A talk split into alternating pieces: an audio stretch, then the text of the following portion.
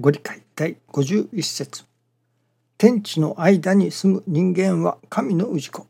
身の上に痛み病気あっては家業できがたし。身の上安全を願い、家業出生五穀成就、牛馬に至るまで、氏子身の上のこと何なりとも実意をもって願え。草野球に勝たせてくださいといったような無邪気な願い。生身の人間がその生身のままで幸福になろうとする時の素朴な願い。こういうおかげはおしゃぶりをいただくようなもの。本当の血肉になるおかげをいただかねばならない。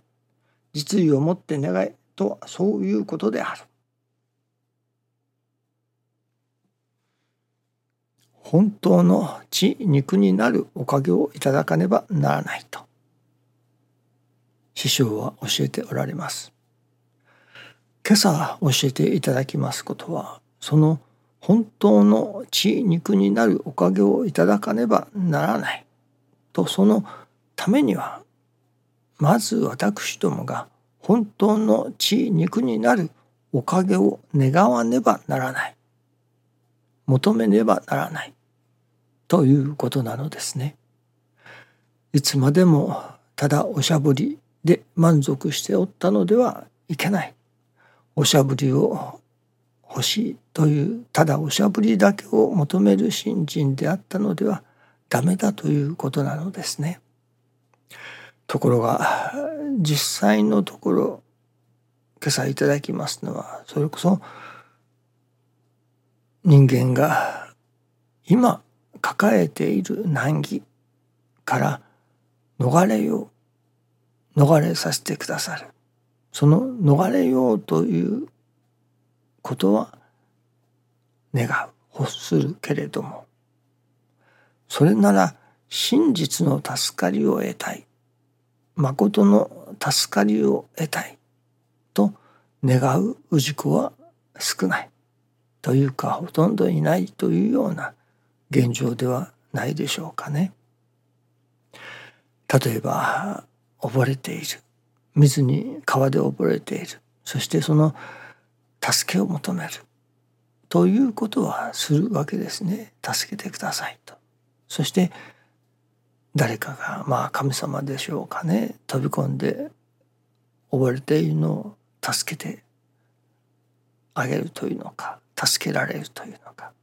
そして丘に上がったらまあそれでまあありがとうございます。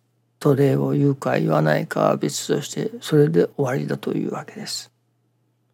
その溺れているもの身が助けられてそこからさらにさあそれならば川で溺れないように泳ぐ稽古させてもらおう。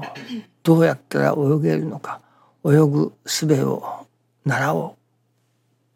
という人が少ないというわけですね。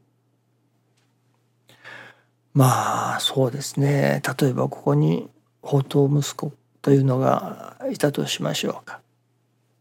そしてまあ賭け事に手を出す賭け事で一時お金が儲かるそれで味を占めるそして賭け事に手を出して賭け事でまあ暮らすようになるというのでしょうかね。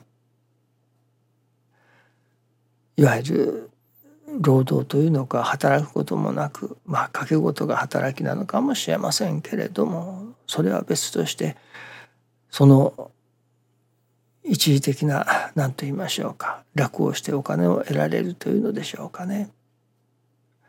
ところがそれでうまくいかないものですからそのお金に困るようになる。そして親なら親元にお金をせびりに来る。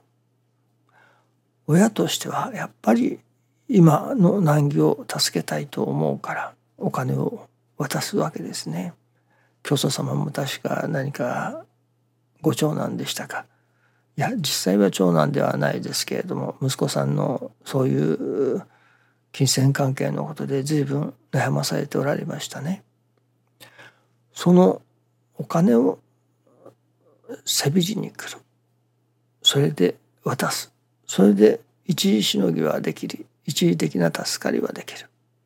けれどもまたまたぞろ困ったことができてまたお金をせびりに来る。というようなことを繰り返しているのが私ども人間のありさまではなかろうかということですね。神様が本当に助けたい本当の助かりを授けたいと願われるのはそういう困った時の神頼み的な一時的な助かり方ももちろんありましょう。実利を、持って願いとあるのですからそういうおしゃぶりを与えるような助け方もありましょうけれども神様が願われる助かり。それは真実の助かり。その氏子がそれこそ博打に手を出してそしてまた失敗してといったようなその繰り返しそこから抜け出すこと。いわばそれこそ額に汗水垂らしながらまあまっとうに働いてまっとうにお金を得て生活をしていくそういう助かり方ですね。一時的に金をせびりに来て来た息子にお金を渡して一時的に助ける。それもありましょうけれどもそこで止まっておったのでは本当の助かりにはならない。また困ったことが起きてくる。そうではなく自ら働いてお金を得て生活していく。そして助かっていく生活をするそういうことを神様はそういう助け方をしたいと泳ぐ泳ぎ方を教えて自らが溺れずに済むようになるそれこそお腹が空いた人におにぎりを渡して助ける。こともいりましょうけれどもそこからさらに田を耕し米をまき稲を育てそして収穫してご飯ができて自分で食べれるようになる。いわば見しのぎができれるようになる。その真実の助かり真の助かりを得てほしい。というそういう助かり方を与えようとしておられる神様だということなのですね。ところが人間は溺れている時に助けてくださいというだけの助かり方しか願ってこないという人たちがほとんどだということなのです。どうでもいわゆる見しのぎのできる信心いわゆる真に助かることのできる助かり方をどうあったら真実助かることができるだろうか。どうあったら泳ぎ方を覚えられるだろうか。とそこを求めてほしい。どうやったらお米を作れるだろうか。どうやったらまっとうに働いてお金を得ることができるだろうか。とそこを求めてほしいというのが神様の本当のお心だと思いますね。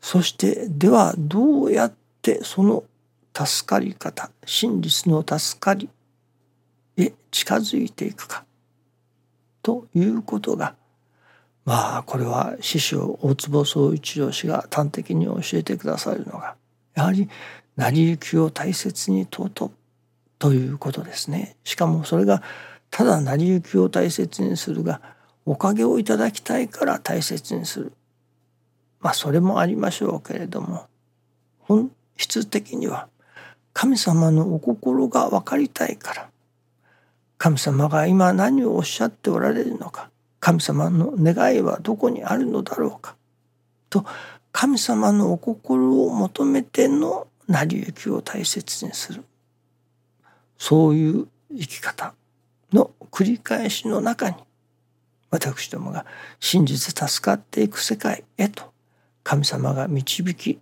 入れてくださるご協同くださるということなのですね。まずは私どもの中に溺れている時に助けてもらいたいというそこからもう一歩先にその泳ぎ方を教えてほしい泳ぎ方を学びたい真の助かりをいただきたいという願いが芽生えてこなければならない育ってこなければならないということですね。どうぞよろしくお願いいたします。ありがとうございます。